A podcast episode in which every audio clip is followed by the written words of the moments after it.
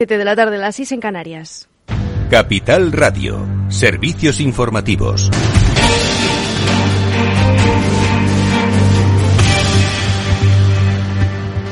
Buenas tardes. La Eurocámara aprueba alcanzar el objetivo del 80% de almacenamiento de gas natural antes de noviembre y de cara a los próximos años, hasta 2026, será del 90%. Son los nuevos objetivos de reservas estratégicas de gas fósil para garantizar el abastecimiento de la materia prima a nivel comunitario. Con 490 votos a favor, 47 en contra y 55 abstenciones, los eurodiputados han respaldado la propuesta legislativa que ahora espera el visto bueno del Consejo Europeo. La nueva regulación persigue aumentar la independencia energética energética en el mercado comunitario tras la agresión militar de Rusia contra Ucrania que inició el 24 de febrero pasado y los sucesivos cortes de suministro de gas y petróleo rusos a países europeos.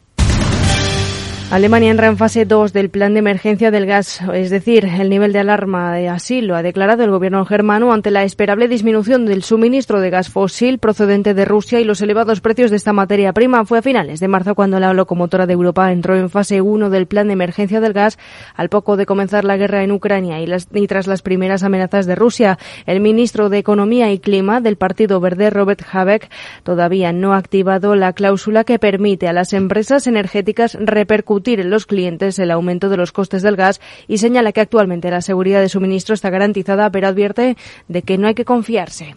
Wir sind also jetzt gehalten, die Gasverbräuche zu reduzieren, jetzt schon im Sommer. Ahora pedimos que se reduzca el consumo de gas durante el verano y de cara al invierno. Seguramente estamos viviendo una realidad engañosa. El verano está aquí y es un verano después de un largo periodo de pandemia en el que la gente quiere disfrutar del tiempo al aire libre y tal vez sin la miseria política. Pero el invierno llegará.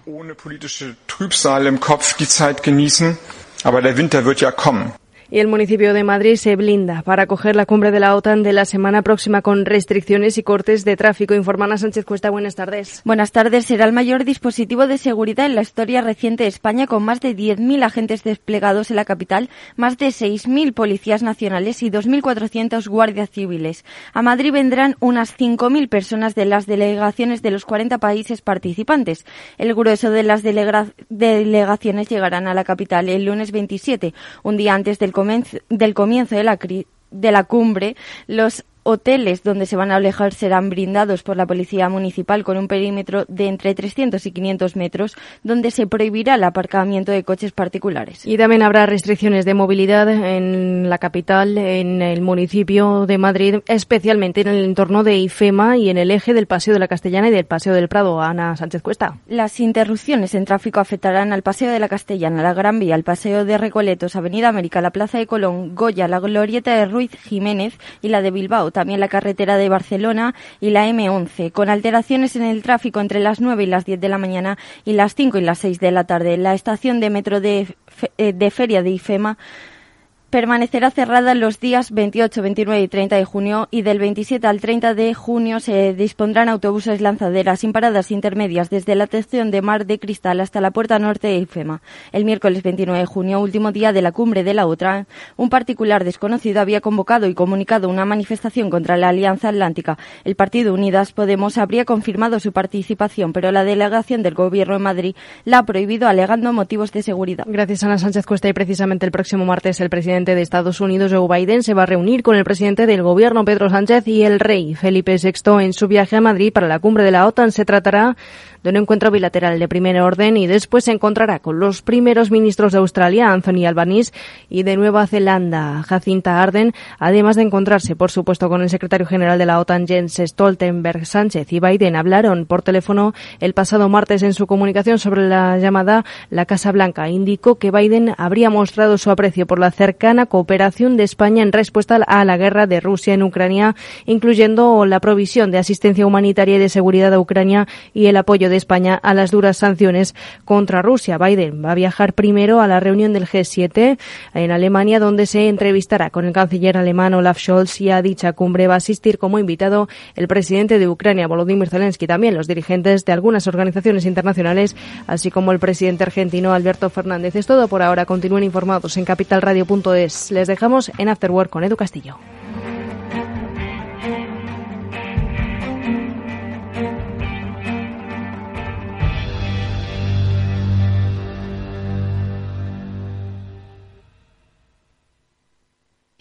¿Buscas dónde hacer el mantenimiento de tu cambio automático? En automatic.es. En Automatic te hacemos el mantenimiento de tu cambio automático con rapidez, calidad y profesionalidad. No te la juegues. Ven a automatic.es. Hacemos el mantenimiento de tu cambio automático en un express. automatic.es. Invertir en acciones y ETFs con XTB tiene muchas ventajas, no tienes ninguna comisión hasta 100.000 euros al mes. La apertura de cuenta es online, rápido y sencillo y tenemos atención al cliente 24 horas al día en español. Más de 450.000 clientes ya confían en nosotros. xtb.es Riesgo 6 de 6. Este número es indicativo del riesgo del producto siendo uno indicativo del menor riesgo y 6 del mayor riesgo. Conecta Ingeniería es el programa que acerca la ingeniería a la sociedad. Todos los miércoles de 10 a 11 de la mañana en Capital Radio con Alberto Pérez. Conéctate.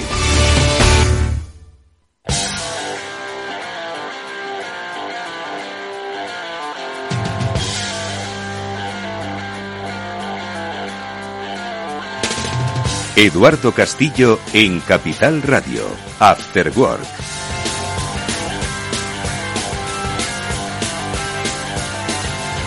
Muy buenas tardes amigos, bienvenidos un día más a este After Work que ya comienza en la sintonía de Capital Radio y que hoy va a tratar ahora en la primera parte de su programa un tema sobre sostenibilidad, sobre medio ambiente, iniciativas eh, sociales, empresariales, por supuesto, pero que tienen que ver con una nueva forma de entender el reciclado. Vamos a hablar con el responsable aquí en España de Kinat, una compañía que nos va a ayudar a paliar yo creo que uno de los más graves em, efectos que tiene la vida moderna y adictiva que es el tabaco y por supuesto la generación de residuos en forma de colillas. Nos va a dar unos datos interesantes, pero sobre todo nos va a decir cómo ellos desde Kinat contribuyen a eliminar, bueno, pues esta, este residuo que no es fácil por otro lado y que como digo nos rodea por todos lados. Bueno, pues con Adrián García vamos a hablar en los próximos minutos. Y luego eh, nuestro turno habitual de reflexión con Julián de Cabo y con Víctor Mariño, con los que hablaremos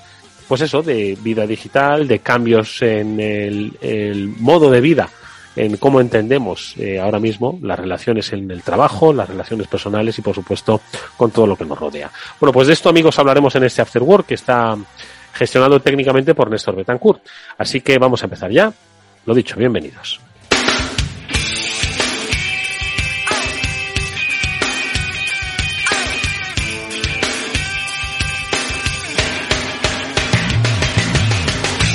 Bueno, pues vamos a conocer hoy una iniciativa medioambiental, eh, yo creo que pionera un poco en la concepción en nuestro país, en la concepción sobre cómo los ciudadanos nos relacionamos pues con la sostenibilidad y con el apoyo al medio ambiente.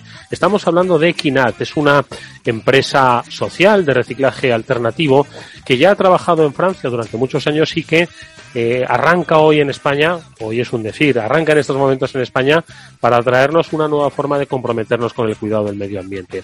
En este programa tenemos la fortuna de eh, hablar con Adrián García, que es country manager de Kinat aquí en España, que nos va a ilustrar sobre cómo podemos mejorar esa relación que yo creo que por otro lado ya los españoles han ido tomando conciencia, aunque creo que el camino que queda es bastante largo, pero han ido tomando conciencia con lo que podrían hacer todavía mejor con su relación con el reciclaje. Adrián, ¿qué tal? Muy buenas tardes, bienvenido. Muchas gracias, Eduardo. Oye, lo primero eh, de todo, Adrián, eh, me gustaría un poco, eh, bueno, yo he, hablado o he hecho referencia a Kinat como una empresa social de reciclaje alternativo, ¿no? Esto, para nuestros oyentes, ¿qué significa? Porque, oye, al final, empresa social es que es una empresa, ojo, que tiene que además eh, dar un beneficio sostenible, porque si no las empresas no pueden, no pueden funcionar, pero de alguna forma el objeto de actividad de su compañía es porque tiene un impacto social, ¿no? Entonces, ¿cuál es un poco esa definición que os caracteriza en Kinat, Adrián? Em, entonces, pues Kinat, eso es, empresa social con impacto medioambiental. Eso quiere decir que desarrollamos eh, soluciones sostenibles de gestión y reciclaje de residuos con un impacto social y medioambiental. Impacto social, ¿por qué? Porque de primero, pues vamos cambiando los comportamientos a través de una parte de sensibilización, ¿vale?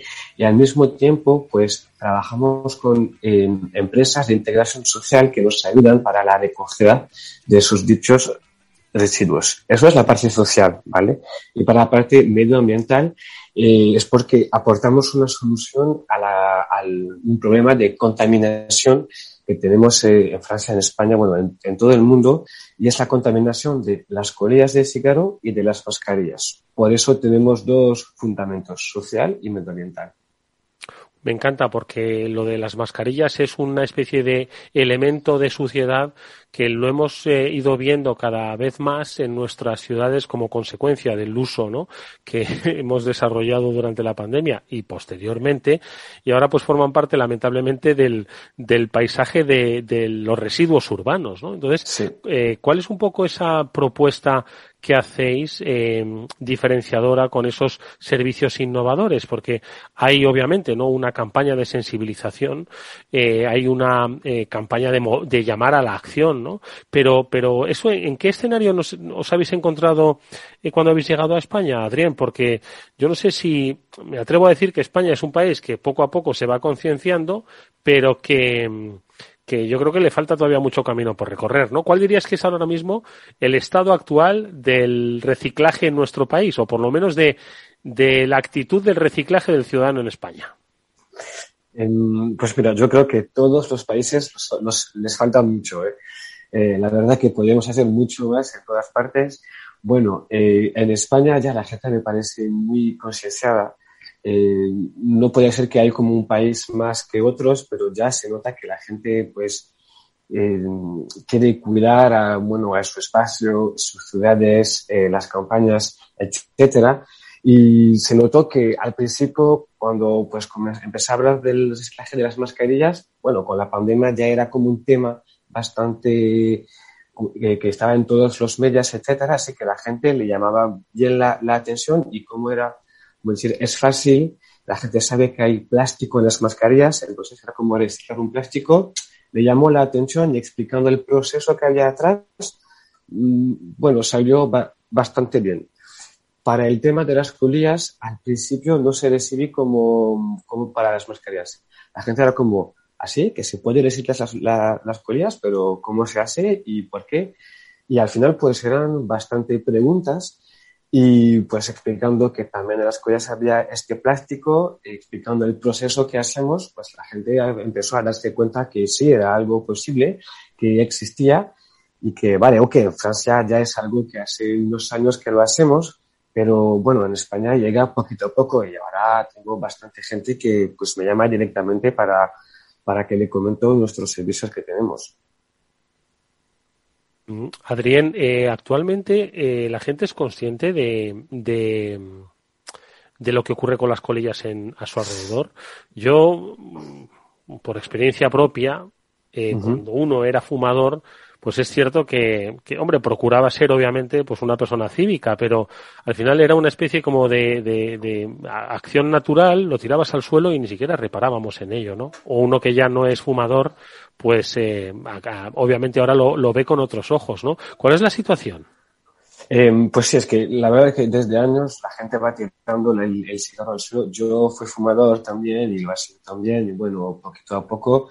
Eh, la, la, las cosas cambian. ¿Por qué? Porque hay empresas, asociaciones, para gente que hace sensibilización. Eso es el tema más importante aquí, es la primera etapa, esta sensibilización. Eh, la, la, situación ahora en España es, bueno, eh, hay que imaginarse que eh, una colilla contamina 500 litros de agua. Ok, eso es una cifra que llama mucha la atención. Estamos eh, rodeados de agua con el mar Mediterráneo y en ese mismo mar Mediterráneo hay 40% de los residuos que son colillas. ¿Por qué? Porque muchas de las colillas que tiramos en el suelo, después con el viento, la lluvia, la limpieza, pues eh, las colillas van en las alcantarillas y acaban su camino en el mar Mediterráneo. Y bueno, por eso cuando eh, ya estas dos cifras las tienes en la mente, pues empiezas un poco a cambiar tu manera de, de fumar fumar si quieres, no pasa nada, pero fumar correctamente, es decir, tirarlo en un cenicero o por lo menos en una basura. Pero esto está cambiando, sí, claro. Obvio que la gente le llama más la atención. Adrián, eh, al final estamos un poco apelando entonces a ese cambio de actitud del ciudadano, pero hay que darle no solo pues esa eh, no sé cómo llamarlo, pues formación, ayudarle a la sensibilización, ¿no? Sino también un poco a la acción, ¿no? Esa llamada a la acción. Entonces, ¿qué es lo que podemos hacer en el terreno de las colillas? Eh, ¿Cómo se puede, de alguna forma, eh, promover, pues que eso, que la gente no las tire al suelo o que o que, bueno, pues no sé si acumularlas, no, no, sabría cómo hacer, ¿no? ¿Cómo es lo, ¿Qué es lo que proponéis desde Kinat? Em, pues entonces, lo que proponemos es, eh, la gente, bueno, que no tira su colilla en el, al suelo, lo tira en uno de nuestros ceniceros. Nosotros proveemos ceniceros que hacemos en Francia, ¿vale? Y la gente que tira la colilla en este cenicero, esta colilla la vamos a, em, la vamos a recuperar o que almacenar en España y una vez que tenemos suficientemente y tenemos barriles llenos, pues enviamos este barril en la planta de reciclaje que tenemos en Burdeos. ¿Ok? Al final, en Burdeos, en esta planta, tras una patente europea, eh, convertimos las colillas en un señal de sensibilización que utilizamos de nuevo para las campañas de sensibilización. ¿Vale? Entonces, de esta colilla donde hay plástico, que al, principio es un, es un residuo, lo, cambiamos en un material que se puede utilizar cada vez en, en cada campaña. ¿Qué quiere decir? Que tu residuo se convierte en un material y este material nunca va a ser más un residuo, porque el cartel de sensibilización siempre lo podemos poner de nuevo en el proceso de reciclaje. Así que para la gente es como, vale, yo estoy fumando yo voy a tirar mi colilla y desde mi colilla vamos a hacer algo para eh, concienciar a la gente a no tirar las colillas al suelo. Que bien, ¿no? De un residuo llegas a un material reutilizable, reciclado.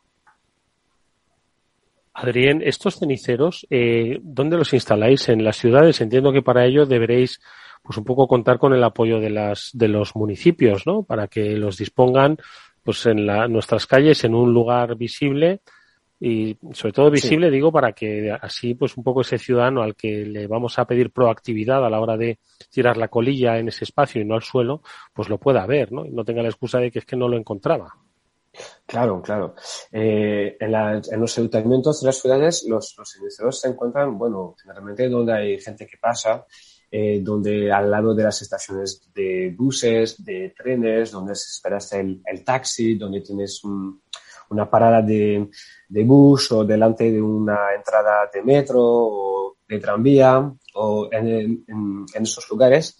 ¿Por qué? Porque también se puede eh, poner carteles al lado que llaman la atención, carteles donde ponemos pues datos de cuál es la contaminación de las colillas hoy en España. Y pues eso pues ayuda a la gente pues a ser activo, a tirar justamente la, la colilla en su, en su, bueno, en el, en el servicio, perdón. Y trabajamos mucho con eh, las, los ayuntamientos y también con las empresas, porque pasamos como unos 30, 40, 40% de nuestra vida en la empresa, así que también son lugares al lado de las cafeterías, a de pausa, etcétera, donde ponemos eh, ceniceros. Adrián, y eh, al final, eh, el, con respecto al tema de las mascarillas, ¿qué es lo que, qué es lo que estáis proponiendo también desde, desde Kinat? Sí, pues el, el tema de, de, las mascarillas es, el, es similar. El proceso, bueno, el, el, servicio que tenemos es lo mismo. La idea es eh, recuperar todas estas mascarillas, almacenarlas, enviarlas en la, en, el, en la planta de Burdeos y reciclarlas también en señales de sensibilización. ¿ok? Hay que guardar que todo eso es, es en, en, un pensamiento de economía circular. Nosotros no estamos vendiendo estos señales, siempre es para utilizar, concienciar. Y entonces para las mascarillas, pues el tema es el mismo. Eh, ponemos eh, cajas donde se puede tirar las, las mascarillas. Una vez que tenemos unas cuantas, pues recuperamos los, como decir, eh, las bolsas que hay en estas cajas ¿ok? Con las mascarillas y las sentamos en, en Burdeos. Adrián, ¿podemos ver ya estas iniciativas en España? ¿Podemos ya ir andando por la calle y ver estos ceniceros o estas cajas para las mascarillas? Eh, mira, pues en dos sitios se pueden ver eh, en el Hospital de Figueres, que ya trabajamos con él, Figueres en Cataluña y también en, en un hotel que está en, en Sevilla, en el centro de Sevilla. De momento, trabajamos con esos dos em, empresas y, hospital, que porque hemos llegado hace, hace poco en España y bueno, vamos eh, poquito a poco hablando con hmm. ayuntamientos. Eh, con Madrid hablamos bastante, también con con Sevilla. Eh, en Galicia también tenemos varios contactos y, bueno, poquito a poco los ayuntamientos van como pues buscando fondos, ayudas para justamente tener este, este servicio. Hmm. Sí, yo creo que además eh, hay, hay una posibilidad de, de, expansión importante, ¿no? Ese sería vuestro, entiendo, vuestro deseo y vuestro objetivo, ¿no? Ir creciendo poco a poco en ciudades, claro, es que estoy pensando, por ejemplo, en todas estas terrazas, ¿no? De los restaurantes que está, iba a decir, no solo Madrid lleno, sino está prácticamente España eh, plagado de terrazas, ¿no? Donde precisamente están muchas de ellas concebidas, ¿no? Pues para poder fumar fuera. Eh, supongo que también es otro de los objetivos, ¿no? Iniciativa pública de los ayuntamientos, iniciativa privada de los de los locales y los restaurantes, ¿no?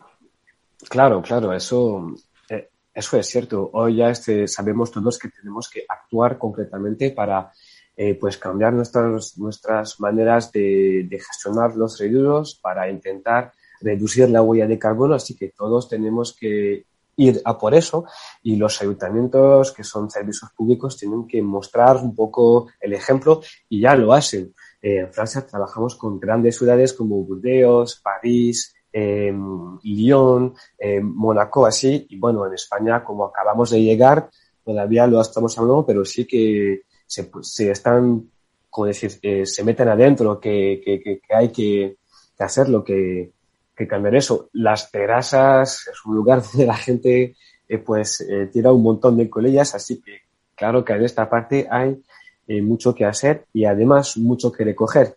Y más se van a recoger, más se van a hablar de esta iniciativa, eh, más se va a hablar de reciclaje de, colillas y pues eso nos va a ayudar concretamente a reducir la huella de carbono de España y de Europa. Una última pregunta te quiero hacer, Adrián. Eh, eh, decíamos al principio de la entrevista, pues que eh, Kinat es una empresa social de reciclaje, es decir, no es una no es una empresa sin ánimo de lucro, ¿no? Si no me equivoco, es decir, es una empresa que necesita ser sostenible, ¿no? ¿Dónde está el, el negocio de, de Kinat? ¿Cómo se hace sostenible este negocio? Okay, eh, solo perdón, que se ha cortado ah, la no, conexión. Sí, quería, no escuchado nada, quería decir, Adrián, que decíamos al principio que Kinat es una empresa social pero empresa al fin y al cabo, es decir, no es una entidad sin ánimo de lucro, ¿no? Entonces, eso es lo que te quería preguntar, ¿no? ¿Dónde encuentra esa sostenibilidad eh, económica una empresa como, como Kinat? ¿Dónde está el negocio de Kinat entonces? Ok, sí, eh, Kinat es una, es una empresa, el negocio es como nosotros, el servicio eh, que proveemos, que es eh, la sensibilización, los ceniceros, las recogidas y el reciclaje eso es como un, tiene un, coste y eso pues lo facturamos a las empresas y a los ayuntamientos. Como, no sé, como empresas como Preseros, Saica, etcétera, pues pueden facturar una, un servicio de gestión de residuos a los ayuntamientos o empresas, pues nosotros hacemos exactamente lo mismo. Y aquí tenemos nuestra rentabilidad para poder reciclar las colillas, que esto tiene, bueno, un, un coste, un coste, un coste bastante elevado con las máquinas la patente, etcétera. Bueno, pues eh, Adrián García es el country manager de Kinat aquí en España. Es una iniciativa que está arrancando, pero que va a hacerse muy visible en los próximos meses, en los próximos años, pero que también implica eh, la participación y la actividad eh, del ciudadano, especialmente de lo que hace con sus, sus residuos si sois fumadores, pues ojo, y si usáis mascarilla, que eso me parece que lo usamos todos, pues ser un poquito conscientes de qué es lo que hacemos con ello. Aquí hay una empresa que se encarga no solo de concienciarnos, sino de hacer pues mucho más sostenible nuestro entorno. Adrián, muchísimas gracias por habernos acompañado estos minutos. Mucha suerte en estos primeros pasos en España. Los identificaremos, esos eh, grandes contenedores, eh, estoy seguro, en muy poco tiempo en nuestras ciudades. Hasta muy pronto. Muchas gracias, Eduardo. Hasta luego. Adiós. Si inviertes en bolsa, esto te va a interesar. XTB tiene la mejor tarifa para comprar y vender acciones 7F, cero comisiones hasta 100.000 euros de nominal. Si inviertes en bolsa o quieres empezar, más sencillo e imposible. Entras en xtb.es, abres una cuenta online y en menos de 15 minutos compras y vendes acciones con cero comisiones. Además, la atención al cliente es en castellano y está disponible las 24 horas al día. ¿A qué estás esperando? Ya son más de 450.000 clientes los que confían en xtb.es. Riesgo 6 de 6, este número es indicativo del riesgo del producto, siendo uno indicativo del menor riesgo y 6 del mayor riesgo.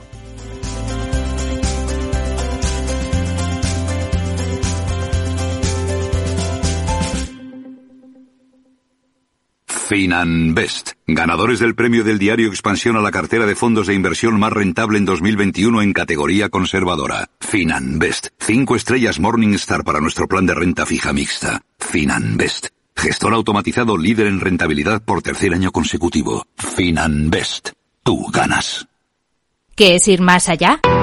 Con Arval podrás llegar donde te propongas de la forma más sostenible y asegurar un mundo mejor contribuyendo a la seguridad en carretera, al futuro de las ciudades y a la calidad de vida. Ser responsable sin tener miedo al liderar el cambio.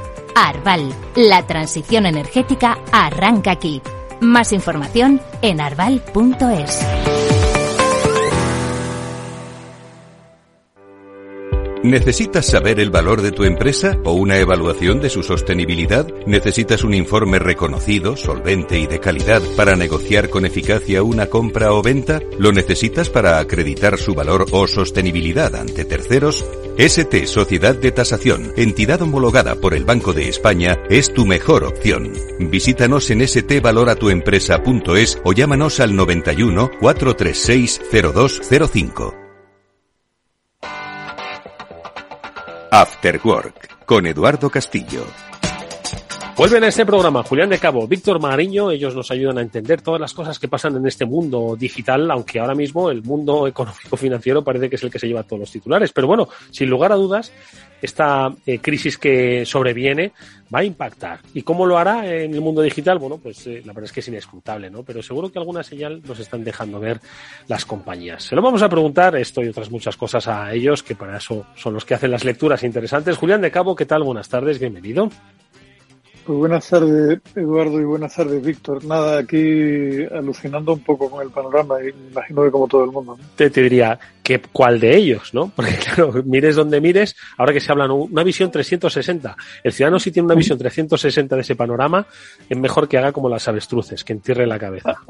Voy a ver, a ver, Eduardo, como, como andaluz, la verdad es que nunca pensé que fuera a vivir una mayoría absoluta. Sé que no, no es nuestro territorio la política, pero como andaluz nunca pensé que fuera a vivir una mayoría absoluta del PP en unas elecciones autonómicas en mi tierra, la verdad. Está francamente pasmado. Dicen que vuelve el bipartidismo. Bueno, es lo que dicen. No es nuestro tema, pero igual hasta comentamos un poco. Víctor Magariño, ¿qué tal? Buenas tardes. Buenas tardes, Eduardo Julián. Eh, pues mira, como decías, un poco convulso en lo financiero. Y eh, no ganamos para disgustos. Me, me, me llegó el, el, reporte de los cuatro rillos que tienes por ahí en, en, un, en un lado y, y, y había palmado bastante. Así que eh, precisamente el otro día hablaba con mi padre y digo, mira, ni, ni, lo mires. O sea que hay, que hay que intentar abstraerse, hay que intentar pues hacer lo que hacemos aquí, buscar las tendencias, pues, mirar el medio, no sé si el largo plazo, pero vamos, por lo menos. Sí, lo que medio. dicen el investing value, ¿no? Lo de lo del Warren Buffett, ¿no? Tú, tú míralo a largo plazo para la universidad de tus nietos, ¿no? Bueno, pues. Desde luego no diario y, y, y, bueno, intentar buscar la coherencia, buscar tendencias, eh, intentar conectarlo con lo digital, que es lo que, lo que nos ocupa en esta tertulia, y intentar a, ayudar a la gente a, a, que haga sentido de toda esta, de toda esta vorágine. Sí, hombre, sin lugar a dudas, esta crisis que sobreviene, algo tendrá que afectar a lo digital. No sé en qué manera, ya veníais apuntando un poco, ¿no? Pues si Víctor compartía hace poco en ese chat común, lo recordarás, eh, Julián, pues un, una lista con las eh, con los despidos de que estaban previstos en empresas eh, ubicadas en Silicon Valley, ¿no? No sé si era en Silicon Valley o era un, un top de 20 de, de, empresas tecnológicas, pero bueno, muy significativo. Total, era una, era una, lista, sí, sí, era una lista, eh, lo tengo aquí, eh, no era solo Silicon Valley, pero, pero vamos, que, que hablaba de, pues eso, desde eh, los Winklevoss, Coinbase, eh, FinTech Unicos, Angels Pharmaceutical, Marketing Software, Cloud Security, o sea, afecta a todo. Y mira, eh, por, no repetir, eh, hoy la noticia es que, que Tesla eh, va a despedir al 3,5% de su plantilla. O sea, esta, esta es la, la noticia de, de súper reciente, ¿sabes?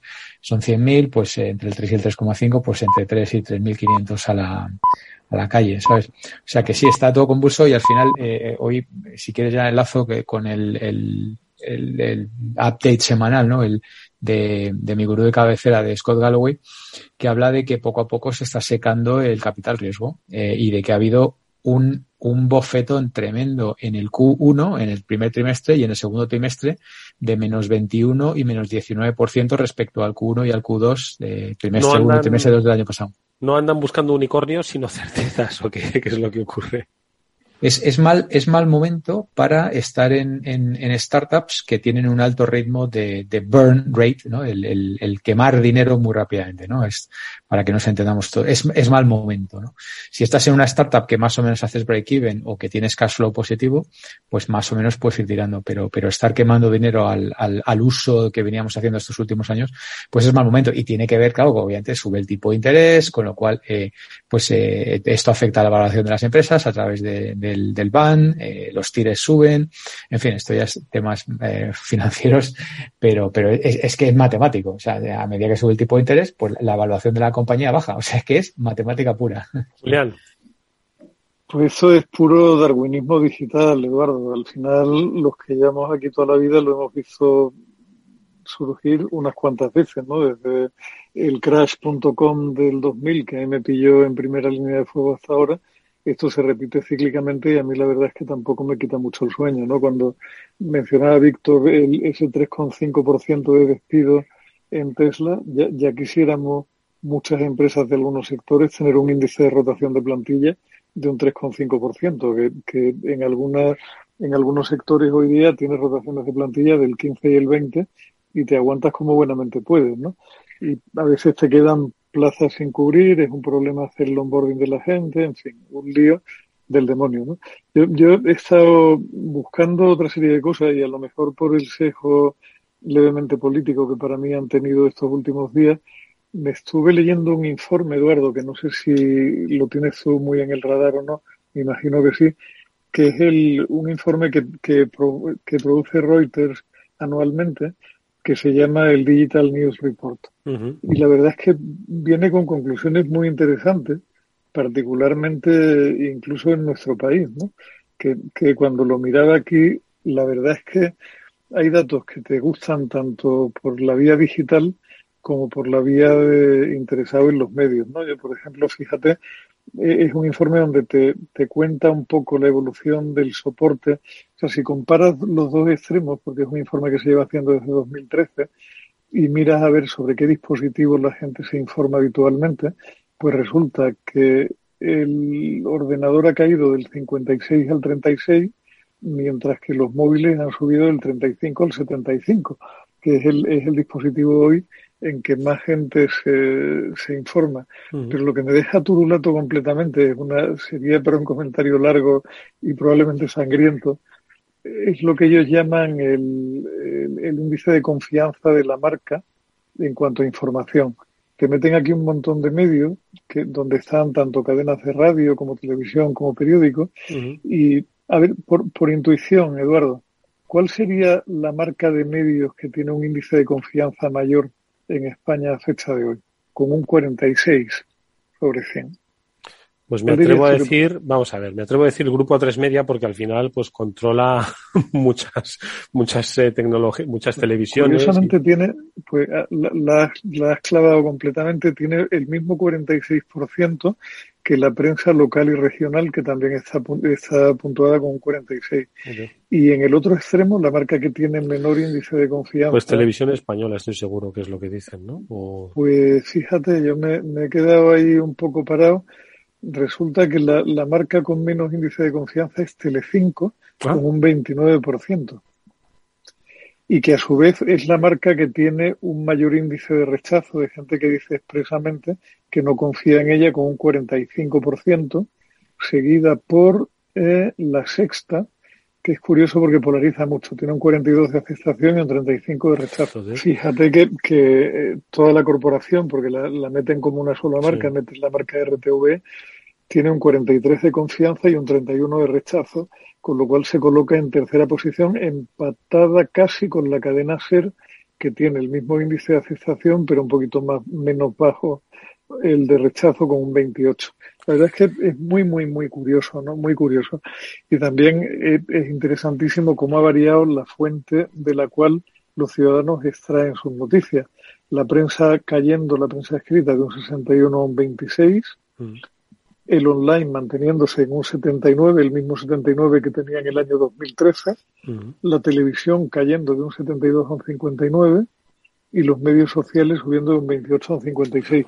Quizá esto está también detrás de mucho de lo que está sucediendo con las campañas políticas que siguen con el mismo enfoque viejuno que han tenido toda la vida y, la gente empieza a beber en otras fuentes y a moverse por otros lados.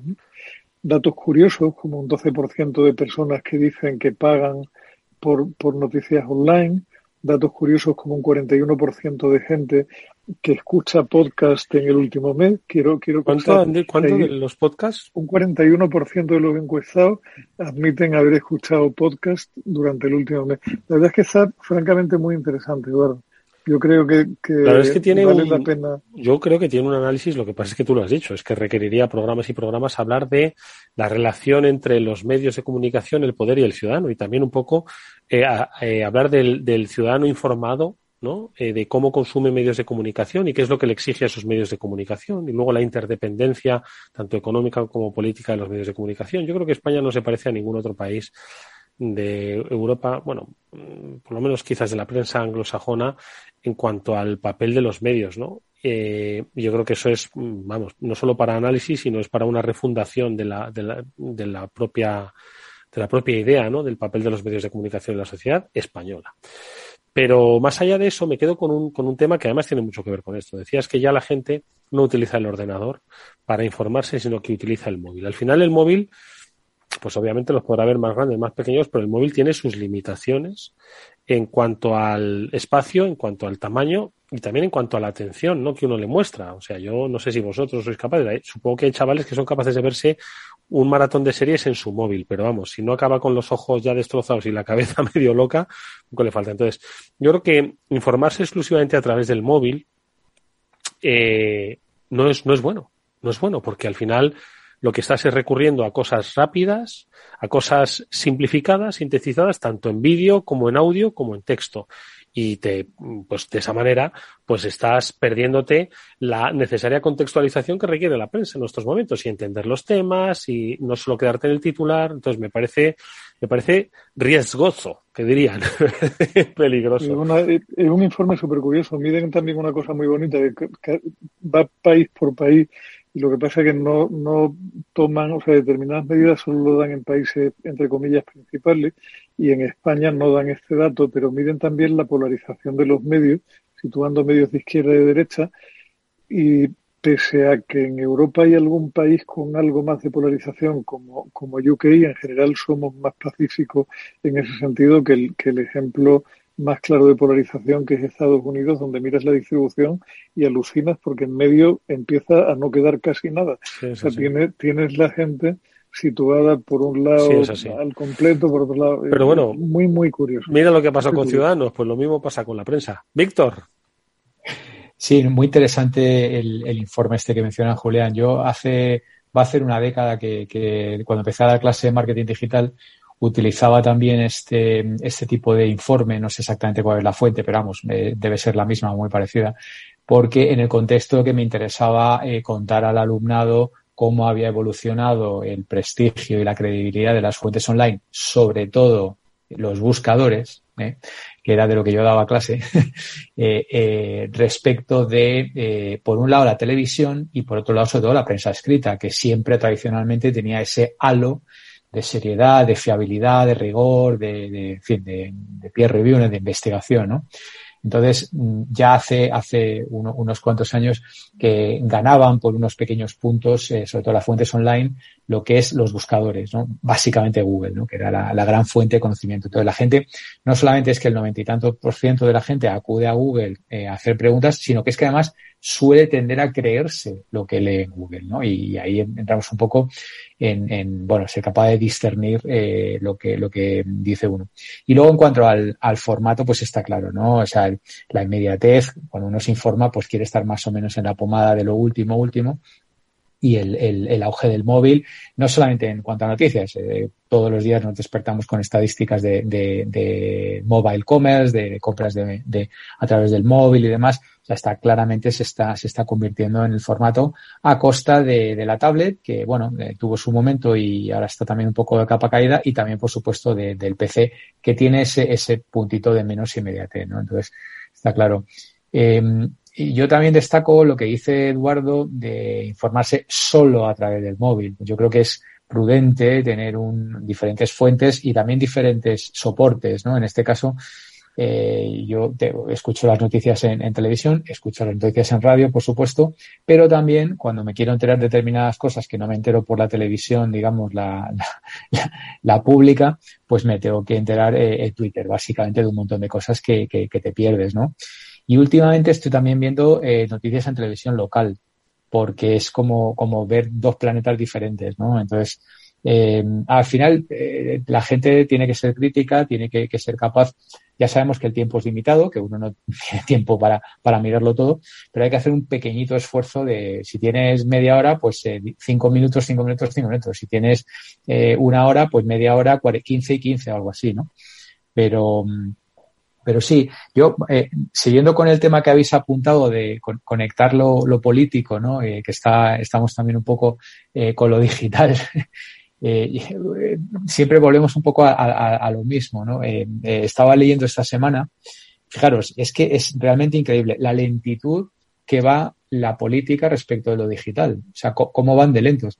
Entonces, la noticia era que Intel estaba reclamando intereses de una multa que le había puesto la Comunidad Europea por supuesto abuso de posición dominante no probado, agarraros el importe, 593 millones de euros de intereses.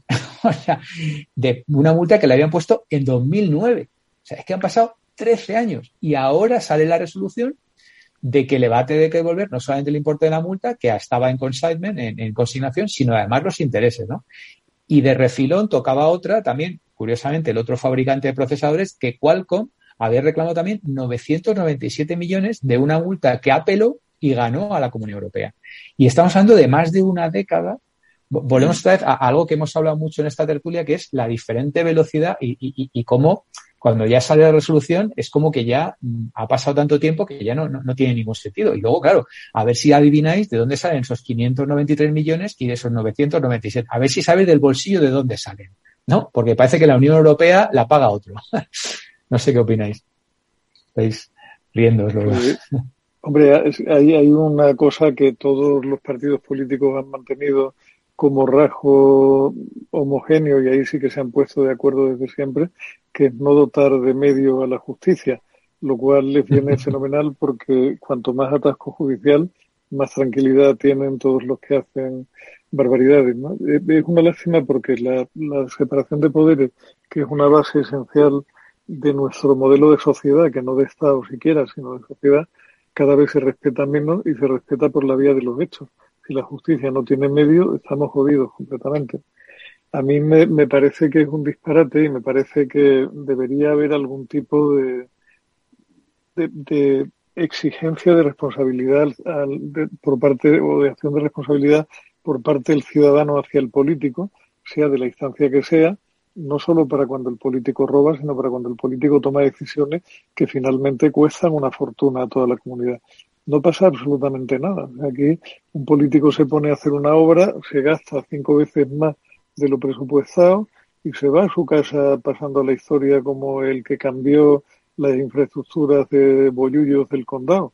Eso sí, dejó al ayuntamiento endeudado para 50 años, están pasando más hambre que un caracol en la vela de un barco pero no pasa absolutamente nada. Es posible que ese alcalde pase a presidente de la comunidad autónoma donde la volverá a repetir y con un poquito de mala suerte llega a presidente del gobierno y nos hunde a todos, ¿no? que andamos un 108% de, de deuda ya, que es un dato del que debería estarse hablando con mucha más intensidad del que se está haciendo. ¿no? Yo comprendo que, que se nos está yendo hoy el comentario hacia lo político un poco desde, desde lo tecnológico, pero es que están pasando cosas que son como para que estuviéramos montando una manifestación en la calle con absoluta independencia del sesgo político de cada uno, porque al final un 108% de, de déficit es un problema que tenemos todos los españoles, hayamos nacido cuando hayamos nacido, pensemos lo que pensemos y hagamos lo que hagamos con nuestra vida lo vamos a estar eh, pagando pues muchísimo, muchísimo tiempo. Mira, probablemente esa inacción a la que haces referencia, eh, porque yo también lo pienso, digo, madre mía, yo solo, si yo solo con ver el precio de la gasolina ya me echaría a la calle,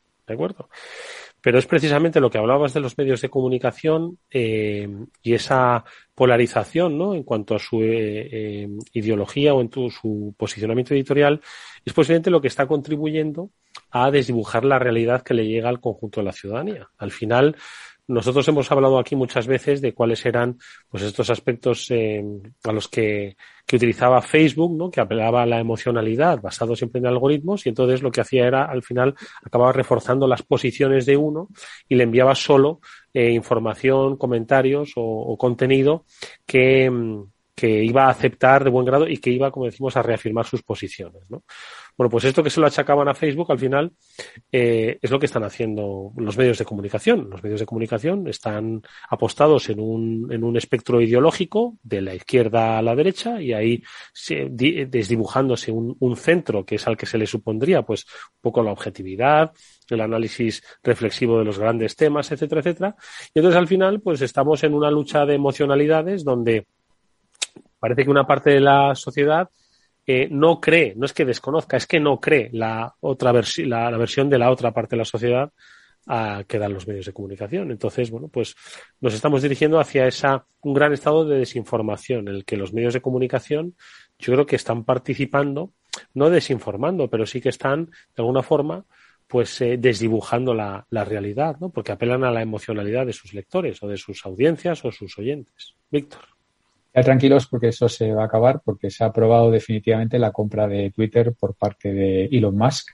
Ha aprobado el Consejo de Dirección de Twitter por 44 mil millones de dólares y entonces ya, ya estamos salvados, porque eso ya va a provocar transparencia. ojo, ojo, porque, eh, y esto lo decía Julián un poco al principio de las elecciones en Andalucía, que el gran, uno de los comentarios más repetidos, ¿no? Por los analistas, a toro pasado todos somos Manolete, ojo, ¿eh?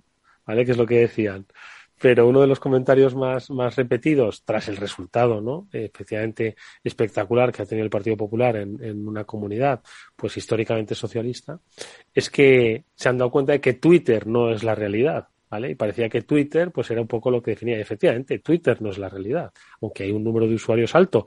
Y compartía Julián, y ahora nosotros lo compartimos con los oyentes, un gráfico de este, de este news report de Reuters, eh, que la mayoría de los eh, jóvenes de entre, lo voy a recuperar aquí, entre 14 y eh, entre 18 y 24 años, el sitio por el que se informan principalmente de lo que es la actualidad es a través de las redes sociales, no a través de los medios de comunicación tradicionales. ¿Vale? O de las webs de, de noticias directamente, de los sites oficiales, sino de las redes sociales. Entonces, no, Twitter no es la realidad, pero poco a poco nos dirigimos hacia que Twitter va, vamos a, creer que sí es la realidad. De hecho, la, la, app nueva ahora que está de moda, no sé si la habéis escuchado, pero aprovecho, la lanzo aquí, no sé si en primicia en radio o no, eh, es una app que se llama Be Real App. Be Real App. ¿eh? La traducción directa sería ser real. o Perdón, que decías Be Real App y digo, muy bien, no, sino Be Real, vale, ser real real, ser real app, ¿no? Entonces, eh, no sé si la habéis escuchado, pero, parece ser, parece ser que está causando furor. Es que el otro día, como comentaste que teníamos que hablar de la generación Z y tal, pues me, me, apunté un par de cositas que, me, que leí y me pareció interesante. Es verdad que decíamos que estaban rabiosos con los boomers, sí, es verdad. ¿Qué, qué, tiene esta, esta nueva app? Pues, pues mira, muy sencillo. El catch, ¿no? El, el, la apuesta de, de la app es que te mandan un mensaje y te dan dos minutos para subir una foto o un vídeo. Estés donde estés y estés como estés. Con lo cual, de esa manera, teóricamente, se elimina el efecto este glamuroso que tiene todo el mundo. De los filtros, de las tal, de los cual, ¿no?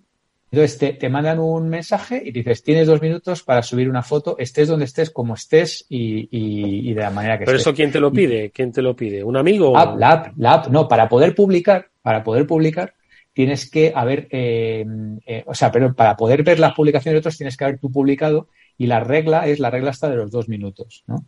Entonces, eh, bueno, de alguna manera es un poquito más real que lo que estamos acostumbrados a lo mejor a ver en Facebook o, en Twitter o, en, ah, o en Instagram, ¿no? Que es donde está todo el mundo.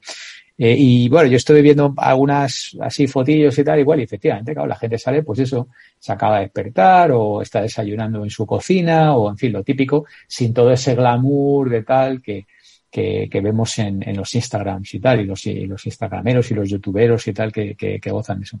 Y parece que está, que está causando bastante furor, ¿no? O sea, que este es el próximo TikTok o lo, que sea.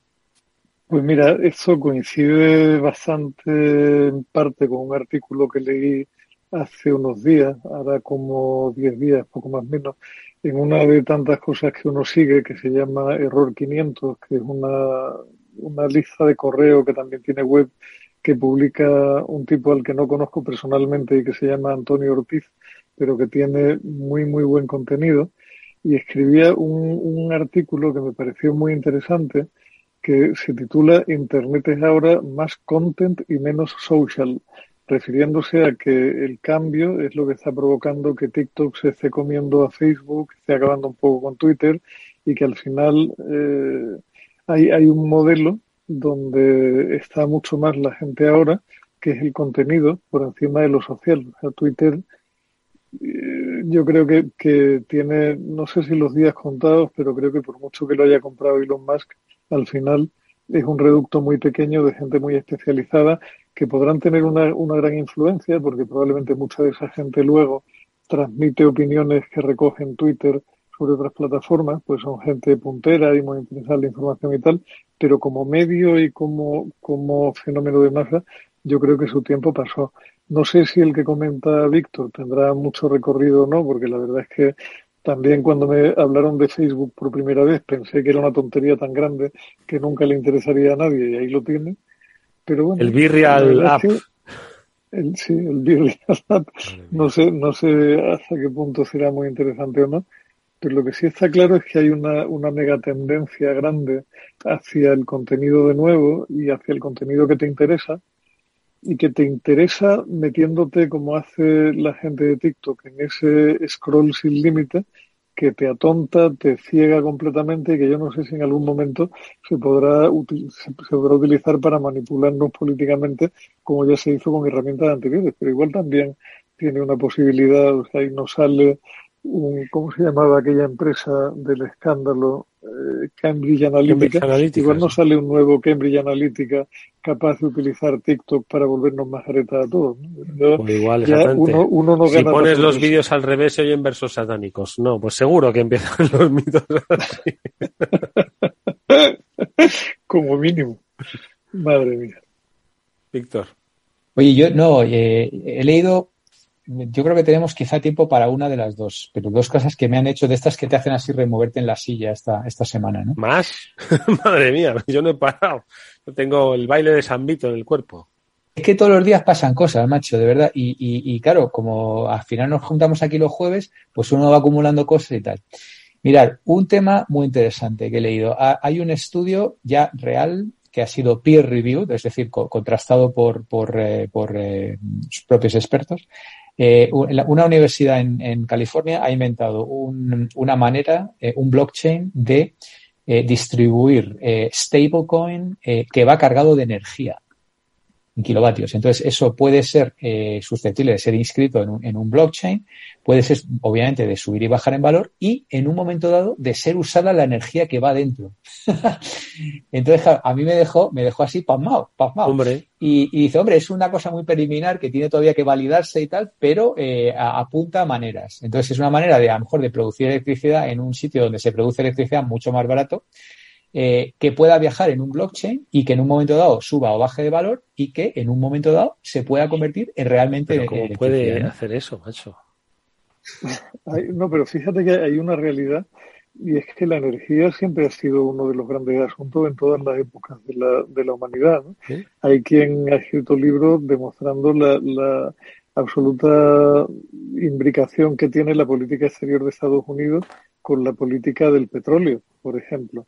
O hay quien ha escrito libros, hay un libro que, que si algún día tenéis ganas de leer algo raro, pero muy curioso, hay un libro que se llama Tecnología en el Antiguo Egipto, que explica y, lo explica de una manera que tendría que comentar con algún ingeniero porque es bastante aplastante, cómo las pirámides eran realmente acumuladores de energía porque jamás se encontró un cuerpo de un rey dentro de una pirámide, pese a que nos contaron que aquello era para enterrar faraones. ¿no?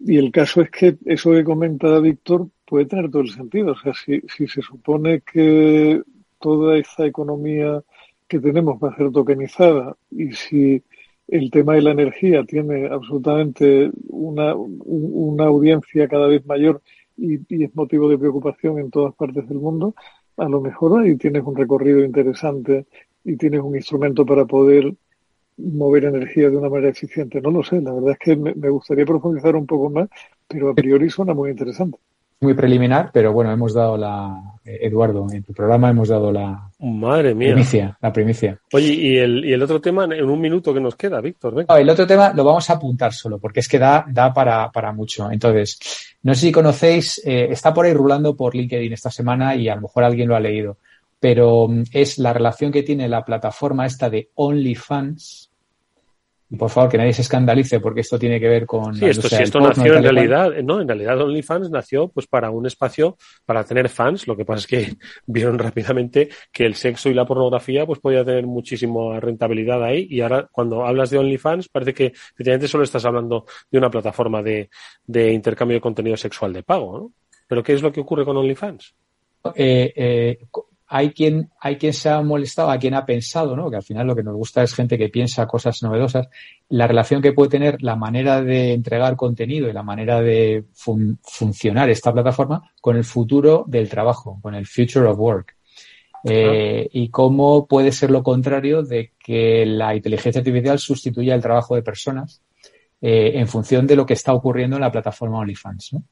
Eh, y lo dejamos ahí apuntado, eh, si quieres, para, para futuros programas. Me parece bien, me parece bien. No es que nos vayamos a despelotar, pero sí que vayamos a ofrecer servicios, entiendo, pues a través de nuestra, ¿no? Sería algo así, digo yo, ¿no? ¿Tú estás dispuesto a pagarme por esto? Ya, sabes, pero... A ver, Julián, 30 segundos. No, simple, simplemente, o sea que se nos olvida frecuentemente, Víctor, que en el ámbito de la pornografía se han producido muchísimas de las novedades y muchísimas de las técnicas que luego se utilizan en otras partes de la red. No se suele hablar de ello porque como que tiene mala prensa eso del porno en Internet y el calentamiento global, pero es un, es un nicho donde mirar y donde se aprende mucho, no solo del salto del tigre, sino de una serie de cosas digitales que al final tienen sentido. Pues lo dejamos pendiente, amigos míos. Ahora que empezaba lo picantón lo tenemos que dejar, así que lo tenemos que hablar la semana que viene. Por supuesto, lo haremos con Julián de Cabo, con Víctor Magariño, a los que siempre agradezco estas reflexiones interesantísimas, estas eh, lecturas que nos traen y comparten con todos nosotros. Víctor, Julián, os deseo un, feliz fin de semana. Víctor, ¿qué querías eh, comentar brevemente? coincidí el otro día físicamente con otro tertuliano tuyo, con Félix López. Con Félix López y le conocí por la voz o sea, su voz le delató. Bueno. y, nada, qué bueno que, nos encontremos fuera de las ondas también. Un día le vamos a invitar a esta tertulia o un día os invito a la suya, ¿os parece? Venga, hacemos un crossover ahí.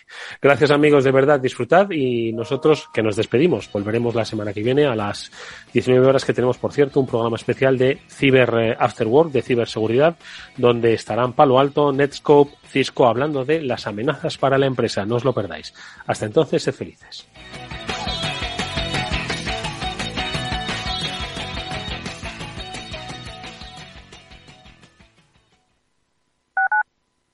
Capital Radio Madrid 103.2. Nueva frecuencia, nuevo sonido.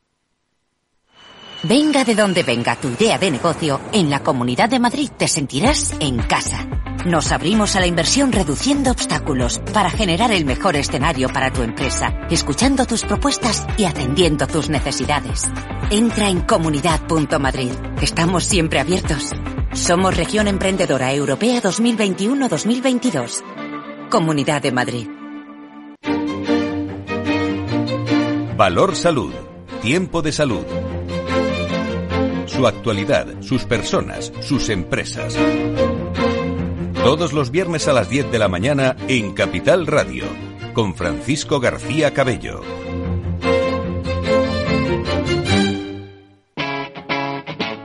Capital Radio.